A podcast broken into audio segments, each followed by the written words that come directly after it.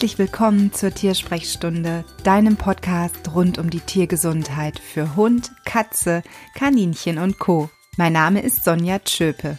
Ich bin Tierheilpraktikerin und Ernährungsberaterin und es ist mir eine Herzensangelegenheit, dem Leben mehr gesunde Tage zu geben.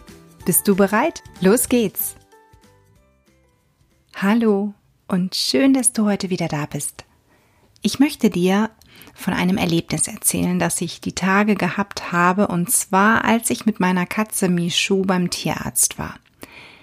Du musst dir das mal so vorstellen, wenn ich unterwegs bin, auch als Therapeutin, ich habe keine Dienstkleidung. Das heißt, ich gehe ganz normal in meinem normalen Alltagsoutfit in der Regel zu meinen Patienten und so sitze ich in der Regel dann auch natürlich beim Tierarzt. Das heißt, ich habe kein T-Shirt, auf dem mein Logo ist oder mein Name groß steht. Also wenn mich jemand in der Öffentlichkeit sieht, der mich nicht kennt, der erkennt im ersten Moment nicht, was meine Berufung ist. Also, dass ich mit, Tier, mit Tieren arbeite, dass ich Tierheilpraktikerin bin. Ich bin für die eine ganz normale Person.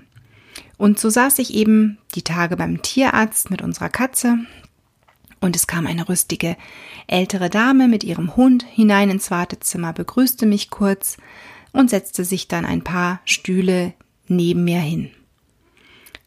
Und auf einmal sagt sie so zu mir, eigentlich schade, dass gerade die älteren Leute keinen Hund mehr vermittelt bekommen. Wenn man über 60 ist, kriegt man kein Tier. Und ich habe sie dann erstmal angeguckt, lächelnd und dachte mir so, okay, warum erzählt sie mir das denn nun? Und ich habe es dann dabei belassen. Also ich habe nicht weiter nachgefragt und noch in Gedanken, warum sie mir das so erzählt, fuhr sie fort und sagte dann, dass sechs Wochen zuvor ihre Hündin eingeschläfert werden musste. Und naja, da war ich immer noch am Überlegen, warum sagt sie mir das denn nun? Also ich meine, klar, ich bin Tierheilpraktikerin und eine meiner Themen, meiner Herzensthemen, das ist die Sterbebegleitung bei Tieren. Die, die mache ich, weil es einfach mir ein unglaubliches Bedürfnis ist, Menschen und ihre Tiere dort zu begleiten. Aber das weiß sie doch nicht. Sie kennt mich gar nicht. Und ja, da war ich erst recht dann überrascht, warum sie genau so ein Thema anschneidet. Denn das ist ein Thema, über das Sterben spricht man ja nicht gerne. Und gerade wenn das auch noch so frisch ist, ich finde sechs Wochen nicht wirklich lang. Und sie sagt dann, ja, meine Hündin hatte Krebs. Am Anfang war das nur ein Blasenkrebs, aber am Ende war der im ganzen Körper und man konnte überhaupt nichts mehr tun. Und wir haben nur noch versucht, sie so lang wie möglich zu stabilisieren. Und dann kam so ein Einbruch naja, und dann bin ich mit ihr zum Tierarzt gegangen und sie war 16 Jahre alt und der Tierarzt hat dann gesagt, wir glaube, wir müssen mal langsam uns auf das Abschiednehmen einstellen, dass der Zeitpunkt wohl bald da sein wird. Und naja, ich habe dann den Tierarzt gefragt, woher ich das denn weiß. Woher ich denn weiß, wann der Zeitpunkt der richtige ist. Und dass ich sehen kann, dass es jetzt soweit ist, dass meine Hündin einfach jetzt, ja, sterben wird oder ich ihr helfen lassen muss. Und sie sagte dann im gleichen Atemzug zu mir, naja, und noch bevor ich eben den Raum verlassen habe, habe ich mich umgedreht und habe zum Tierarzt gesagt, weil mir das auf einmal so klar war, wenn sie keine Leberwurst oder keine Fleischwurst mehr isst, dann weiß ich, dann ist es soweit, weil das frisst sie immer, selbst wenn es ihr gar nicht gut geht. Und das war so für sie so sonnenklar, dass wenn dieser Zeitpunkt eintritt, dann ist das ein eindeutiges Zeichen. Und sie ist dann mit der Hündin nach Hause gegangen und zwei Tage später, morgens war die Hündin im Nachgang sagte sie, na ja, wenn ich es mir so recht überlebe, war sie morgens schon ein bisschen anders drauf, aber sie hat gefrühstückt, zwar auch nicht viel, aber eben immerhin etwas und jeder ist dann so seiner Wege gegangen und normalerweise schläft sie dann nochmal am Vormittag, legt sich in ihr Körbchen im Wohnzimmer, aber da war sie nicht. Als es dann eben Mittagszeit war, war sie nicht dort und ich habe sie dann erstmal suchen müssen und dann lag sie im kalten Hausflur auf den Fliesen. Und naja, sie sah mich auch schon so komisch an und dann habe ich gedacht, du musst doch reinkommen, aber sie wollte partout nicht rein. Sie stand zwar auf, ging zum Wassernapf, trank was, aber sie wollte nicht ins Haus kommen, nicht rein in, in die warme Stube. Und ich habe dann das Mittagessen rausgebracht zu ihr, aber sie wollte auch nichts fressen. Und dann habe ich ihr Fleischwurst geholt, weil das immer zieht bei ihr. Aber sie wollte auch keine Fleischwurst. Und naja, du ahnst es vielleicht schon, was jetzt kommt. Genau, die Leberwurst. Die Leberwurst wurde ausprobiert und auch diese hat die Hündin verweigert. Sie wollte partout die Leberwurst auch nicht essen. Und in dem Moment dachte sich die Besitzerin, okay, oh Gott, ich glaube, ich muss wieder zum Tierarzt. Und während sie das noch gedacht hat, sagt sie, und danach kam es mir, das, was ich der Tierärztin gesagt habe, wenn sie das und das nicht mehr frisst, dann weiß ich, dann ist es soweit. Und das, in dem Moment war ihr das so klar. Und ja, sie hat dann erstmal das sacken lassen müssen, hat dann die Familie zusammengetrommelt, ist dann mit der Tochter und dem Schwiegersohn zusammen zum Tierarzt gefahren. Und dann haben sie sie am späten Nachmittag erlösen lassen. Und es war auch gut so, sagt sie. Es war der richtige Zeitpunkt und ich habe das auch nicht bereut.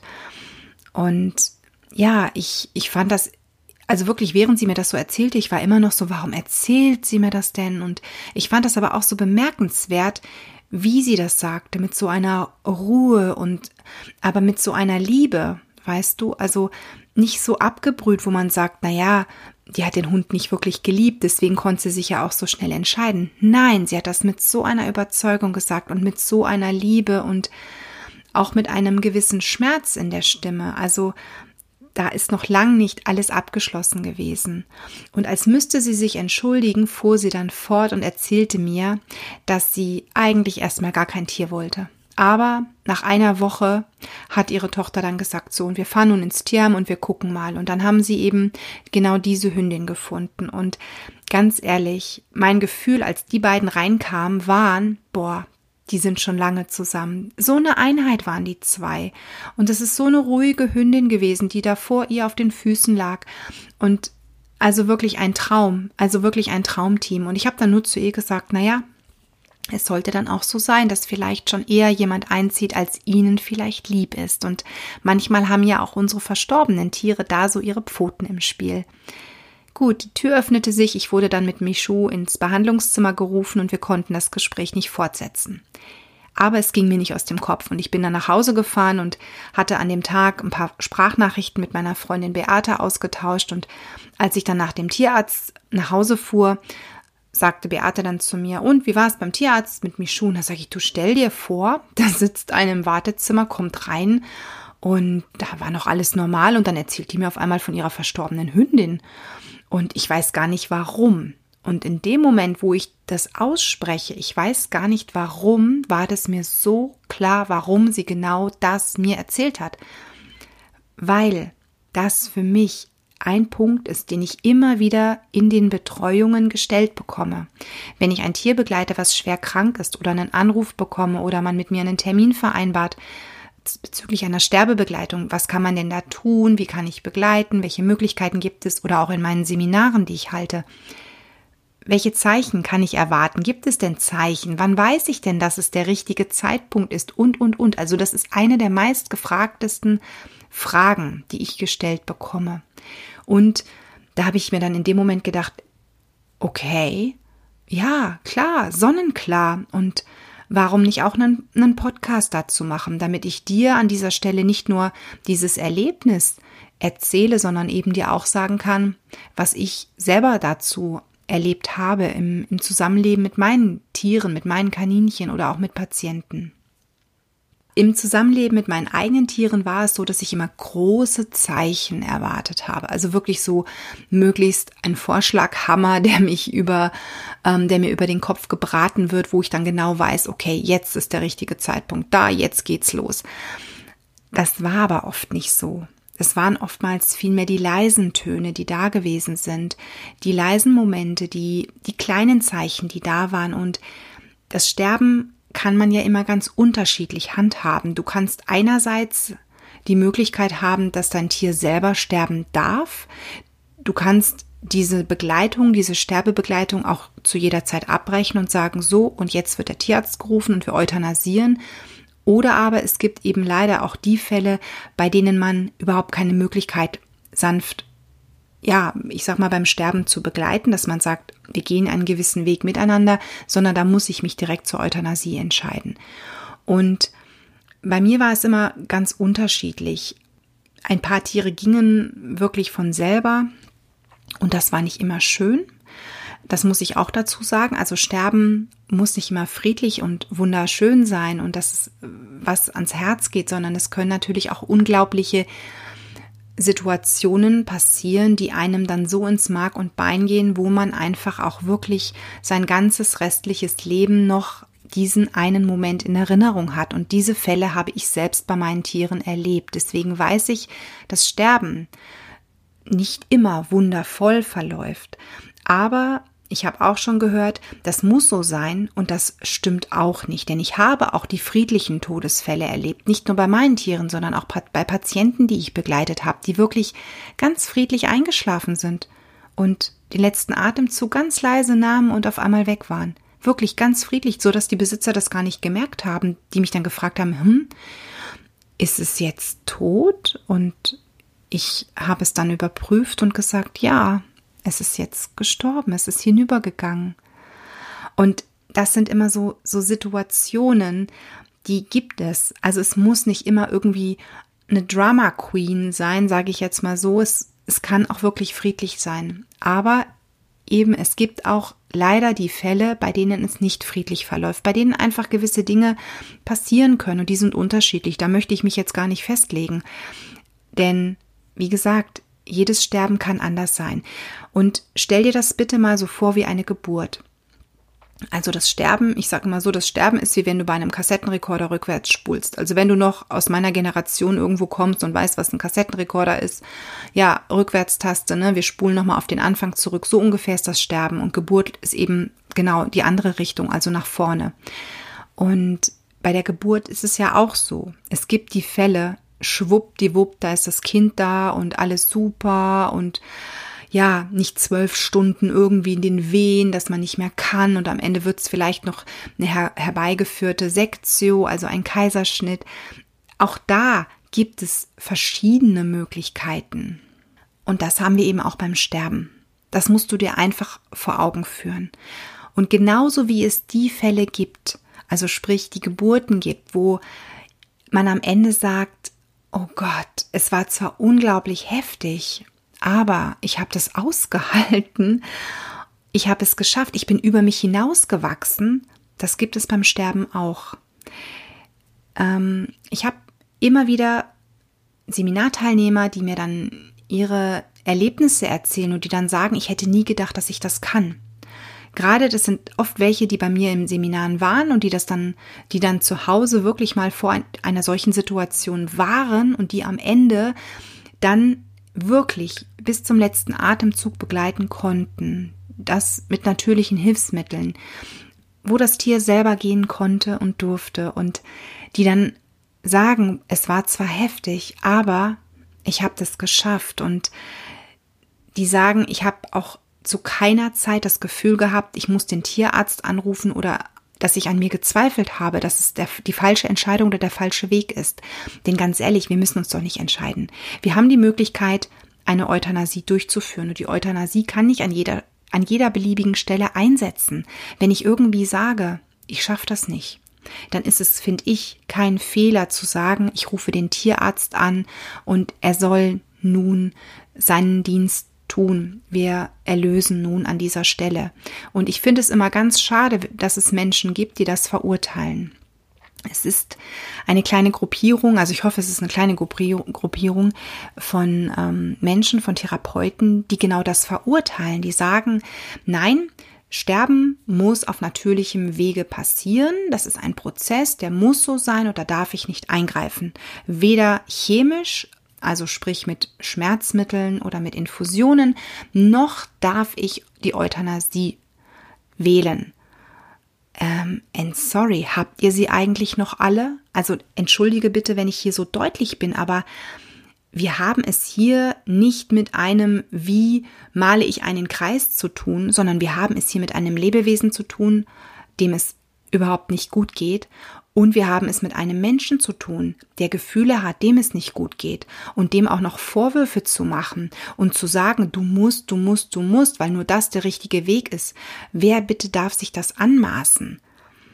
Also ich, ich, ich kann das nicht nachvollziehen und ich finde das so schlimm. Und genau das ist etwas, das habe ich selber ja erlebt, als ich Kaninchenhalter war. Menschen, die nicht bei mir vor Ort waren, die an, sich angemaßt haben, mir zu unterstellen, es ist Tierquälerei, dass ich nicht zum Tierarzt fahre und mein Tier erlösen lasse. Dabei hatte mein Tier keine Schmerzen. Leni hatte keine Schmerzen und sie war ja beim Tierarzt, sie war in Behandlung und wir hofften beide noch, dass sie vielleicht doch noch die Kurve kriegt. Und dann in dieser eine Nacht, als sie dann von sich aus gegangen ist, das war der friedlichste Tod, den ich wirklich bei meinem Tier, bei einem meiner Tiere erlebt habe. Und Diejenigen, die mich verurteilt haben, die waren allesamt nicht bei mir zu Hause, die waren auch nicht bei meinem Tierarzt, die hat's den Teufel geschert, aber Hauptsache das Maul aufreißen und einen verurteilen. Und das ist nicht schön, das macht man einfach nicht. Ganz ehrlich, in so einer Situation braucht ein Mensch Unterstützung und da braucht ein Mensch keine Vorurteile. Und das ist was, da bekomme ich wirklich immer, und du merkst es, die Krise, da gehe ich wirklich an die Decke. Wir sind mittlerweile eine Gesellschaft geworden, die unglaublich gerne Fingerpointing betreibt und es besser weiß. Und gerade beim Sterben, sei mir bitte nicht böse, da gibt es diverse Möglichkeiten und diverse Wege. Und der einzig richtige Weg ist der, dass du dahinter stehst. Es ist nämlich deine Entscheidung. Und wenn du sagst, Frau Tschöpe, was kann ich tun? Ich möchte das ausprobieren dann kläre ich dich immer auf. Das heißt, du bekommst von mir nicht nur ein Potpourri an verschiedenen Möglichkeiten, was du tun kannst, sondern du bekommst on top auch noch eine Information, welche Phasen es gibt, wie die ablaufen können, was da drin vielleicht passieren kann, womit du rechnen musst. Nur ganz ehrlich, jeder Sterbeprozess, auch wenn es da eben Phasen gibt, jedes Tier zeigt es anders, manche sehr intensiv, andere gar nicht. Dann kommt es natürlich auch noch auf die Erkrankung an. Wenn wir ein gesundes altes Tier haben, das stirbt in der Regel anders als ein schwer krankes Tier. Dieser Krebshund zum Beispiel, von dem ich dir eingangs erzählt habe, von dem 16-Jährigen, also es war eine, ja genau, eine 16-jährige Hündin so. Ähm, bei der ist es wirklich so gewesen, dass sie, dass der Krebs wirklich am Ende quasi die Oberhand über sie hatte. Das heißt, das Sterben bei so einem Patienten verläuft dann doch ein wenig anders, als wenn ich jetzt es wirklich mit einem ganz normalen, gesunden Organismus zu tun habe, wo einfach die Kräfte schwinden, die, wie gesagt, wirklich ansonsten kerngesund sind. Und das muss man einfach immer wissen.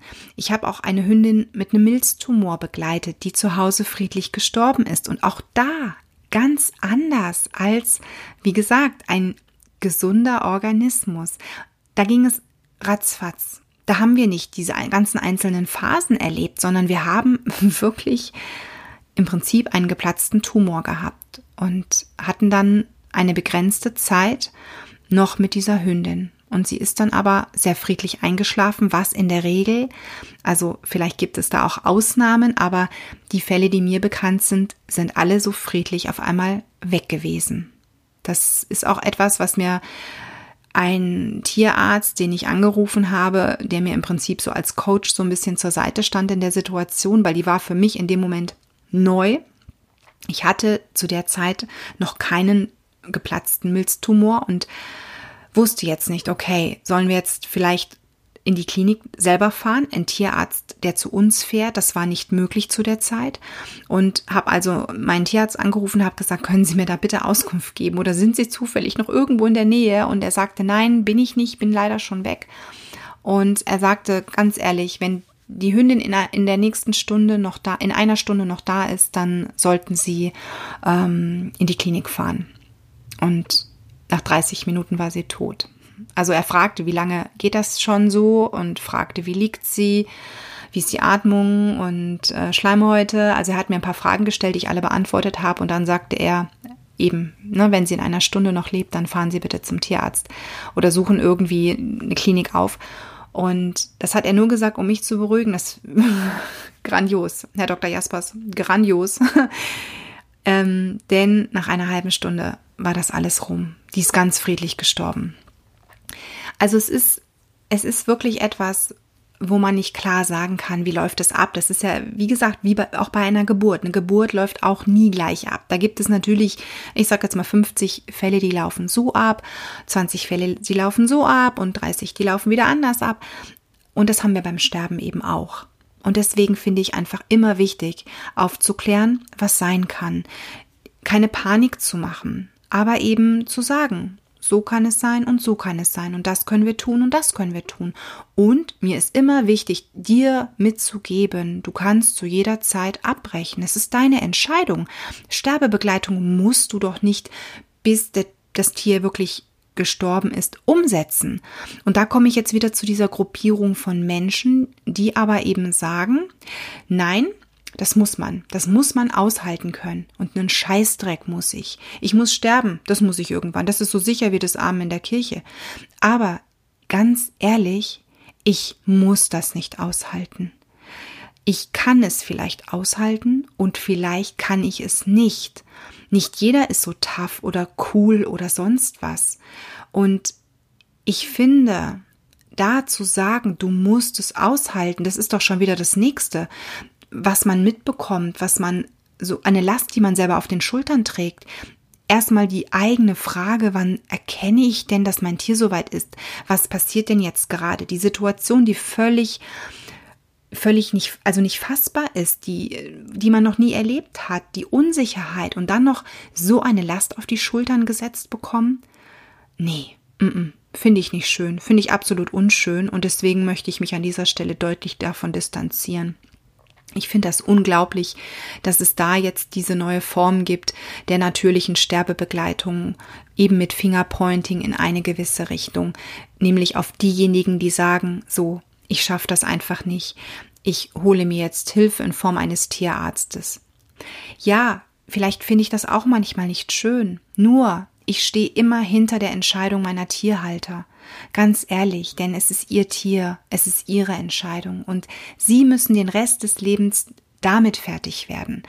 Und ich habe schon viele Tierhalter erlebt, die sagten, Frau Schöpe, nee, das kann ich nicht mit der Sterbebegleitung. Das, das geht nicht. Danke, dass Sie mir es erklärt haben. Und am Ende haben sie es doch geschafft. Oder aber jene, die, die wirklich gesagt haben, ach, das schaffe ich locker, locker, locker und am Ende doch eben ja, eingewirkt haben. Und das ist, wie gesagt, das ist wirklich nicht schlimm. Warum erzähle ich dir das Ganze? Das mit den Zeichen, so wie diese Frau das gesehen hatte, wenn der Hund keine Fleischwurst oder keine Leberwurst mehr essen möchte, dann weiß ich, dann ist es soweit. Diese Zeichen haben wir manchmal. Ja, manchmal sind es aber auch nur Symptome. Vielleicht sagst du, na ja, vielleicht hat die Hündin nur ein Tief gehabt an dem Tag und Vielleicht wäre es am nächsten Tag schon wieder gegangen. Das kann sein, denn Sterben hat genau diese Phasen. Es ist mal ein Tag schlechter, dann wieder ein Tag besser und vielleicht hätte die Hündin es auch alleine geschafft. Das kann auch sein. Vielleicht auch sogar schmerzlos. Das wissen wir alles nicht. Und wir können nun mal nicht zurückspulen und sagen, wir gehen jetzt mal den anderen Weg und gucken mal, wie wäre der gegangen. Das wünsche ich mir immer. Das fände ich immer total toll, weil dann würde ich eine neue Erfahrung sammeln und könnte mir vielleicht dann am Ende aussuchen, welcher Weg besser war. Aber wir haben nun mal die Möglichkeit nicht. So, Punkt. Sie hat sich dazu entschlossen, sie stand dahinter und das ist der richtige Weg. Das ist dann richtig und wichtig und sie lebt mit dieser Entscheidung und kommt damit zurecht. Und das finde ich gut so. So. Und Zeichen können so unterschiedlich sein. Manchmal ist es so eine Intuition, die man hat, wo man genau weiß, ich glaube, jetzt ist der Punkt erreicht und genau jetzt sollte ich den Tierarzt anrufen. Manchmal ist es auch so, dass man einen Traum hat, einen Traum, der so surreal ist, wo man sich denkt, boah, was war das denn? Und genau im Nachgang, wenn man nochmal diesen Traum Revue passieren lässt, erkennt, okay, da war eine Botschaft drin. Und ich habe wirklich auch Fälle, bei denen haben sich Seminarteilnehmer oder auch ähm, Tierhalter dann gesagt, ach, ich wollte ein Zeichen haben und ich übertreibe jetzt mal, meine Katze sollte sich im Kreis drehen und mit der Pfote dreimal auf eine Glocke hauen, so ungefähr, dann weiß ich, sie ist soweit. Das ist jetzt wirklich ein sehr übertriebenes Beispiel, aber sorry, solche Zeichen funktionieren nicht. Natürlich kann ein Tier vielleicht ein ganz klares Signal senden, aber das sieht dann doch eher anders aus und manche schicken einfach keine klaren Signale, sondern es ist ein kleines, leises Signal vielleicht, was man aber auch leicht übersieht, weil das eine Situation ist, wo wir oft denken, wann tritt die ein, wann tritt die ein, wann tritt die ein. Wir konzentrieren uns so auf dieses Zeichen, dass wir das nicht übersehen, dass wir um uns herum könnte die Welt untergehen, wir würden es nicht mitbekommen.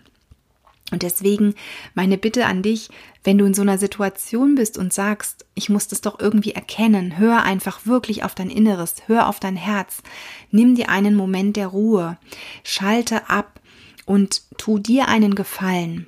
Und das finde ich auch immer ganz wichtig. Sag deinem Tier nochmal alles, was du ihm sagen möchtest. Ich habe mich zum Beispiel jeden Abend, bevor ich ins Bett gegangen bin, von meinen Tieren verabschiedet, wenn ich das Gefühl hatte, vielleicht ist das unsere letzte Nacht und habe ihnen nochmal gesagt, dass ich sie liebe, dass ich sie wertschätze, dass ich es unheimlich schön fand, dass wir diese Zeit zusammen hatten. Und habe sie geküsst, habe sie gestreichelt, nochmal die Nase ins Fell vergraben und bin ins Bett gegangen. Oder habe mein Nachtlager sowieso neben dem Gehege gehabt und da geschlafen.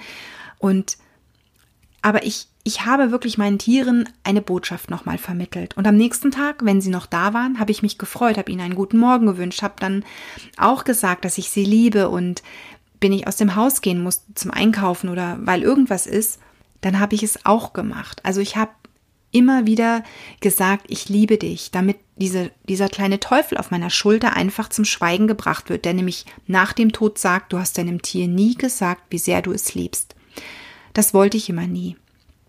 Und das habe ich so erreicht. Also mein Teufel auf der Schulter schweigt seitdem, seitdem ich ein paar Tricks im Leben anwende, um ja, ihn, ihm einfach quasi zu sagen, halt einfach die Schnauze ich bin ein Mensch, ich mache Fehler, ja, aber ich möchte nicht im Nachgang auch noch irgendwie dass man mit mir schimpft oder dass solche bösen Gedanken kommen, die sagen, du hast das nicht gemacht, du hast das nicht gemacht, du hast das nicht gemacht, denn die Trauerarbeit ist schon schwer und in der Trauerarbeit ist das auch eine dieser Phasen, durch die man durchläuft, wo man unglaublich viele Zweifel hat, wo man auch Wut bekommt und wo man auch sich fragt, habe ich das alles richtig gemacht? Wie gesagt, es, es gibt kein richtig und kein falsch. Es gibt nur eben im Nachgang etwas, was will, dass man es nochmal Revue passieren lässt, um es vielleicht zu ändern. Nur wir können das nicht ändern. Wir können nicht zurückspulen und sagen, okay, wir machen das jetzt mal anders. Das geht eben leider nicht. Und deswegen konzentriere dich dann lieber auf das, was war, auf die Liebe, auf die schönen Situationen, auf das, was du alles an Geschenk mit deinem Tier behalten hast. Denn auch wenn das unglaublich traurig ist, dass dein Schatz nicht mehr da ist, du hast noch unglaublich viel Liebe, die da ist. Du hast eine Erinnerung, du hast eine gemeinsame Zeit, du hast vielleicht auch ein Erinnerungsstück. Und das ist was, das finde ich immer ein unglaublich wertvolles Geschenk. Ich hatte Kaninchen, die waren sehr kurz nur in meinem Leben. Es waren nur mehrere Monate. Und ich hatte Kaninchen wie Gomez, die fast zehn Jahre an meiner Seite waren. Und da muss ich wirklich sagen, das sind so, das sind einfach so Geschöpfe und so, so Momente und so Zeiten, wo ich immer sage, jedes hatte seinen Grund, warum es bei mir war. Und ich durfte lernen und egal wie kurz oder lang der Zeitraum war, es war eine Bereicherung für mein Leben, für mein Wachstum und hat mich einfach nur noch ein Stück weitergetragen im Leben. Und ich bin so dankbar für jedes einzelne Geschöpf, was ich an meiner Seite hatte. Das ist einfach unglaublich. Und genau das ist das, was ich so wertvoll finde. Und deswegen finde ich es auch immer wieder schade, wenn Menschen sagen, das Sterben war so schlimm für mich, ich möchte das nie wieder erleben. Soweit war ich ja auch. Ich war damals an einem Punkt, wo ich gesagt habe, ich habe die Schnauze voll, ich gebe die Kaninchen ab, ich kann das nicht mehr ertragen. Nur wenn ich zurückdenke, wie viel hätte ich verpasst? Wie viele Tiere hätte ich verpasst? Wie viele Momente mit ihnen? Wie viele Erlebnisse? Nicht nur Schönes, natürlich auch die kranken Fälle, die ich hier hatte, die unschönen Situationen, die da gewesen sind. Die hätte ich natürlich auch verpasst, aber sie gehörten einfach dazu. Und auch Michu. Michu zog mit 16 zu uns eine abgegebene Katze, eine kranke Katze, die man mit 16 ins Tierheim abschiebt und die aufgrund der Diagnostik und des Alters doch überhaupt keine Möglichkeit mehr auf ein Zuhause hat. Denn wer nimmt denn schon ein altes, das stirbt doch eh bald hier. Und ich bin so glücklich, dass meine erste Katze eine 16-jährige Katze wurde. Sie hat mich so viel gelehrt in diesen drei Jahren, die sie nun hier ist. So viel. Sie ist ein, ein unglaubliches Wesen. Sie, sie hat niemals bösartig meiner Tochter gegenüber agiert. Sie war die Ruhe selbst, wenn Kinder zu Besuch sind. Sie hat sich streicheln lassen, sie hat den Kopf hingehalten, sie hat geschnurrt. Und wenn es ihr zu viel war, naja, dann ist sie halt vom Sofa gegangen, hat sich in eine Ecke gelegt und quasi den Kindern so signalisiert, so, und nun reicht es mir, spielt mal alleine weiter, ich möchte jetzt meine Ruhe haben und weiter schlafen. Sie hat aber nie gekratzt, also sie hat meine Tochter noch nie gehauen. Das Einzigste, was sie mal gemacht hat, wo es ihr gereicht hat, war, sie hat gefaucht. Und das ist auch okay. Und das hat Emma damals ja beeindruckt und seitdem weiß Emma ganz genau, okay, auch Katzen haben gewisse Grenzen im Leben. Ich hätte das alles verpasst. Deswegen, wenn du sagst, ich möchte das nicht mehr in mein Leben lassen, ich möchte diese Trauer nie, nie, nie wieder erleben, dann bedenke auch bitte, was du vielleicht verpasst. Aber lass dir Zeit alles hat seine Zeit im Leben und ich denke immer auch die richtigen Tiere, wenn wirklich noch mal ein Tier einziehen soll, das kommt zu seiner Zeit. Das kommt genau zur richtigen Zeit und zwar dann, wenn du vielleicht gar nicht damit rechnest. Dann tritt es in dein Leben. Und genau diesen Moment solltest du abwarten und nicht, dass du sagst, okay, gut, es muss jetzt ein Tier sein. Und da möchte ich dir die Geschichte meiner Freundin Beate erzählen, die damals auf den Regenbogen gewartet hat. Und sie hat so viele Regenbögen gesehen, aber sie hat trotzdem den Hund nicht gefunden. Denn sie hatte damals mit ihrer verstorbenen Hündin Felina vereinbart, naja, sie zeigt ihr dann den Regenbogen, sie schickt ihr Regenbögen und es kamen so viele und ich weiß noch, wie Beate verzweifelt immer wieder gesagt hat, meine Güte, schon wieder ein Regenbogen, aber der Hund kommt nicht und der, der neue Hund kommt nicht und sie war schon total verzweifelt und ganz ehrlich, ähm, ich glaube einfach, dass je, je enger wir etwas an uns binden und je mehr wir uns darauf auch fokussieren, zum Teil auch, vielleicht verrennen wir uns da auch manchmal. Ja, es war klar, es kommt ein neues Tier und es kommt ein neuer Hund in ihr Leben, aber vielleicht ist er ja noch gar nicht da. Und am Ende trat Safi in ihr Leben, das weiß ich noch. Und Safi sollte einfach kommen und sie sollte auf Safi warten. Das war einfach so, so klar und vor allen Dingen davor die Geschichte. Es war ja vorher schon so eine Art Safi-Ankündigungsgeschichte da und die hat Beate überhaupt nicht registriert. Also ich kriege immer noch, boah, wenn ich das dir jetzt gerade erzähle, ich habe so eine Gänsehaut. Das ist schade, dass man beim Podcast ja nichts zeigen kann. Also ich habe so eine Entenpelle. Die Geschichte ist einfach so schön, das Erlebnis, was sie gehabt hat. Und vielleicht kennst du das ja. Das war wie bei mir, als damals Gonzo starb und ich rief meine Freundin an ähm, von der ich eben damals Gonzo und Paula hatte. Und ich rief sie an und sagte zu Conny, Conny, der Gonzo ist tot und ich möchte unbedingt wieder einen Widder, weil ich hatte nur Stehöhrchen und Gonzo war mein erster Widder und ich wollte wieder ein Schlappohr haben und eigentlich total bescheuert, sage ich im Nachgang, weil Aussehen spielt ja keine Rolle, aber ich war so neben der Spur und sagte das zu ihr, Conny, hast du nicht einen Ersatz? Die Paula kann ja nicht alleine sein. Und die Conny sagte, du Sonja, ich habe gerade kein passendes Tier für dich, es tut mir leid. Und ich legte auf und am nächsten Tag ruft sie mich an und sagt, hör mal Sonja, stell dir vor, ich habe gerade einen Anruf bekommen da, da hat eine, ein Kaninchen, also zwei Kaninchen gerettet, ein Weibchen und ein Männchen. Er ist halt noch nicht kastriert. Ähm, und er ist ein Widder. Und ich so, nee. Ja, und das war Gomez. Also, so kam Gomez zu mir. Manche Dinge, die sind einfach, das ist ganz suspekt, wirklich, das sind ganz, ganz komische Geschichten, die sich da anbahnen, aber die sollen dann auch genauso sein, weißt du? Und das sind, das sind dann so Momente, ja, da muss ich einfach drüber lachen, wenn ich dann so im Nachgang drüber denke, wie die Tiere zu mir gefunden haben oder ja, eigentlich zu mir gefunden haben. Das ist so, ja, manchmal wirklich so phänomenal. Und das ist das gleiche wie mit Bino und Susi. Die Geschichte muss ich dir auch noch erzählen. Also der Podcast wird heute leider ein bisschen länger. Ähm, ich hatte ein Tier, Bino eben damals, der auch alleine saß, weil ich ihn noch gesund pflegen musste. Und es war klar, Bino braucht eine Freundin. Und ich habe damals Filina aus einem Tierheim geholt, ein Schlappi, ein unglaublich hübsches Schlappi. Und Filina und Bino sollten vergesellschaftet werden. Das Blöde war nur, ich habe keine Geschlechtskontrolle gemacht. Also das ist mir damals das erste und letzte Mal passiert, denn Filina war ein Felix, ein unkastrierter Felix. Und ein kastrierter Bino und ein unkastrierter Felix ging natürlich gar nicht. Ähm, auch wenn Felix ein unglaublich liebes Kaninchen war, Also die zwei haben sich während meiner Abwesenheit, als ich eben in der Arbeit war, haben die, sind die zueinander eingebrochen. Das heißt, Bino ist zu Felina eingebrochen. Und als ich nach Hause kam, war das Netz, ich hatte ein Netz über beiden Gehegen drüber, aufgebissen. Also Bino ist wirklich, das ist so ein Sack gewesen. Er ist auf sein Plüschsofa gesprungen, vom Plüschsofa auf sein Haus. Es war ein Haus mit einem Spitzdach, hat dann sich da oben so postiert, dass er ein Loch in das Gehegenetz beißen konnte. Das war eben leider zu niedrig, aber wer hätte auch gedacht, dass ein Kaninchen auf ein spitzes Hausdach sich setzt? Also das hat er in meiner Anwesenheit noch nie gemacht und ist dann rüber zu Felina, ja, Felina, hat sich dann dort ähm, dummerweise, ja, wohl irgendwo an den Rand eine Lücke gefunden, ist dann zu Felina rein. Und was ist natürlich? Er ist in das Revier von Felina rein und sie, in Klammern, ja, eigentlich er, hat sich gewehrt.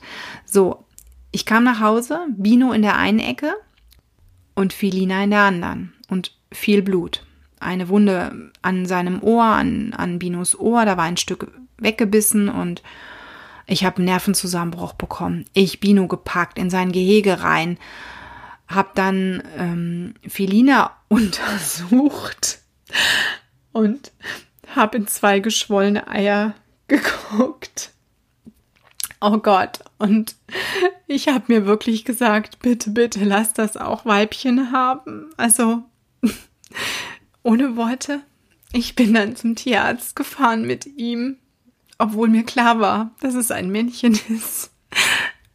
Und ich habe dann wirklich zu meinem Tierarzt gesagt, bitte sagen Sie mir, dass, das, dass es ein Fehler ist, dass, dass ich mich vertue, dass das ein Weibchen ist. Also ich weiß das noch und er guckte mich an. Ich, ähm, ich weiß nicht, ich glaube, ich hatte damals noch kein Buch geschrieben, nein, aber ich war so für ihn durch meine Internetseite auch so die Kaninchen-Expertin und ich, ich werde diesen Gesichtsausdruck nie vergessen, als er zu mir sagte, äh, Frau Tschöpe, das ist eindeutig ein unkastriertes Männchen. Oh Gott, ja, ich hätte in Tränen ausbrechen können. Also in dem Moment war es eindeutig ein Felix. Oh Gott. ja, also und du, äh, du siehst, also ich, ich muss mich kaputt lachen. Diese Situation war echt der Knaller. Aber es ist mir nie mehr passiert. Ich habe seitdem immer Geschlechtskontrolle gemacht, wenn irgendein Tier einzog, egal wie oft man mir gesagt hat, das Tier ist kastriert oder das ist ein Männchen. Aber das ist mir das einzige, das erste und letzte Mal passiert. Vor allen Dingen, ich habe mich so geschämt, weil ich immer gepredigt habe, guckt bitte nach, was es für ein Tier ist, was es für ein, für ein Geschlecht hat. Und ich mache es dann nicht und vertraue blindlings, ja. Okay, also Problem gelöst. Bino, ja, blöd gelaufen. So, jetzt fragst du dich, mein Gott, die wollte irgendwas von Susi erzählen. Und in dem Moment kommt Susi ins Spiel. Also, ich kriege einen Anruf ein paar Tage später, ich habe mich immer noch nicht von diesem Schock erholt, kriege einen Anruf ähm, von einer Bekannten, die mich gefragt hat, ob Felix eine Möglichkeit wäre für ihren für ihr ähm, für ihr Weibchen. Bei ihrem Weibchen wäre das Partnertier gestorben. Es war eine Stallhäsin, die war, was weiß ich, fünf oder sechs Kilo schwer und sie suchte für Außenhaltung einen Rammler, einen kastrierten Rammler. Und ich sagte, du, der Felix ist jetzt zwar kastriert, aber ja, ein paar Wochen war das später. Es war nach, nach der Kastration vom Felix. Der ist ja zwar kastriert, aber es ist schon zu kalt. Du kannst den nicht raussetzen. Ich habe Innentiere. Ach so, Mist, ja, verdammt. Okay, dann ist das nix. Dann hat sie in der Zeitung geguckt und hat eine Annonce gefunden. Und dann rief sie mich an und sagte, du, da ist eine Annonce drin. Da ist ein, ein Rammler, der heißt Gollum. Genau, der heißt Gollum, der lebt auf dem Balkon, ist also ein Außentier und der soll weg, weil die Kinder eine Allergie entwickelt haben. Und ich so, naja, das ist so der Klassiker, um ein Tier loszuwerden. Und dann ist sie hingefahren und ich sagte schon zu ihrem Telefon, ich habe ihr das mit Felix erzählt, die Story mit, dem, mit den Eiern und sagte, guck bitte nach. Und ja, ja, mache ich, mache ich.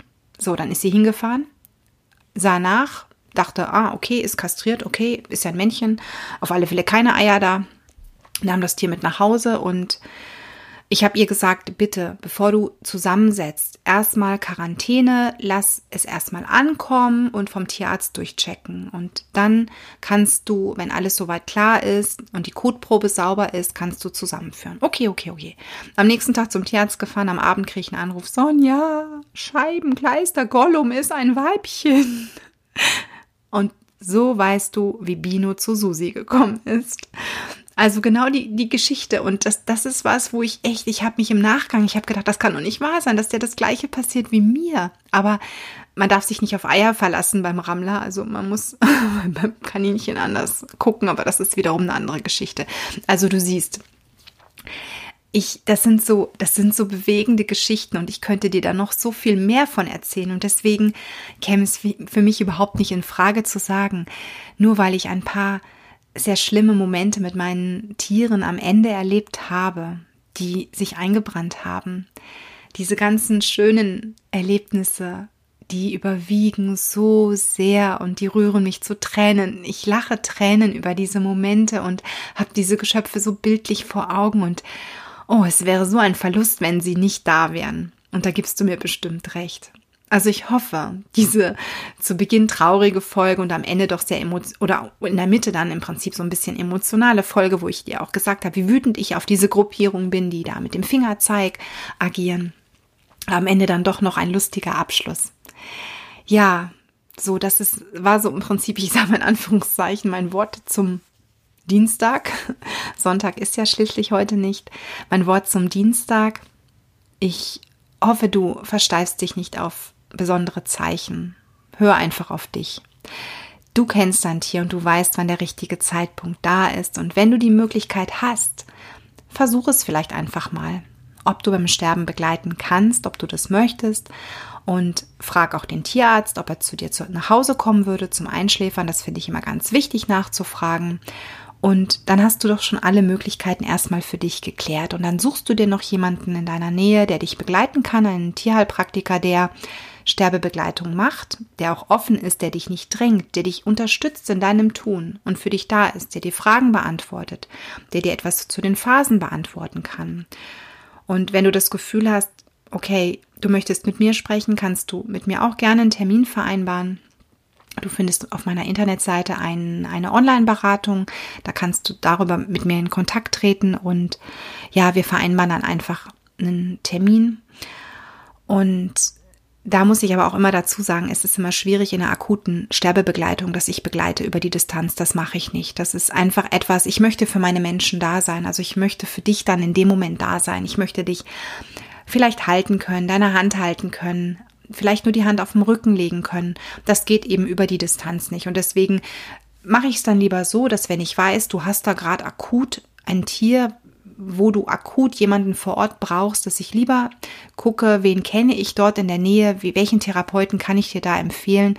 Und das mache ich dann natürlich auch. Also schreib mich einfach über die Online-Beratung an und dann finden wir für dich bestimmt eine Lösung. Ich hoffe, die heutige Folge hat dir gefallen und würde mich freuen, wenn du mir dazu vielleicht ein Feedback gibst. Ich möchte dich an dieser Stelle ganz, ganz doll drücken und ja, wünsche dir alles Liebe und Gute für dich und für dein Tier. Bis dann, mach's gut. Tschüss. Und an dieser Stelle der Hinweis auf die Show Notes, in denen du alle Verlinkungen findest zu den Dingen, die ich im Podcast gesagt habe, um es noch einmal nachlesen zu können. Außerdem die Links, um mit mir in Kontakt zu treten. Und ich sage vielen lieben Dank, wenn du mich auf iTunes bewertest, eine kurze Rezension abgibst. Das würde mich sehr freuen. Bis dann, tschüss.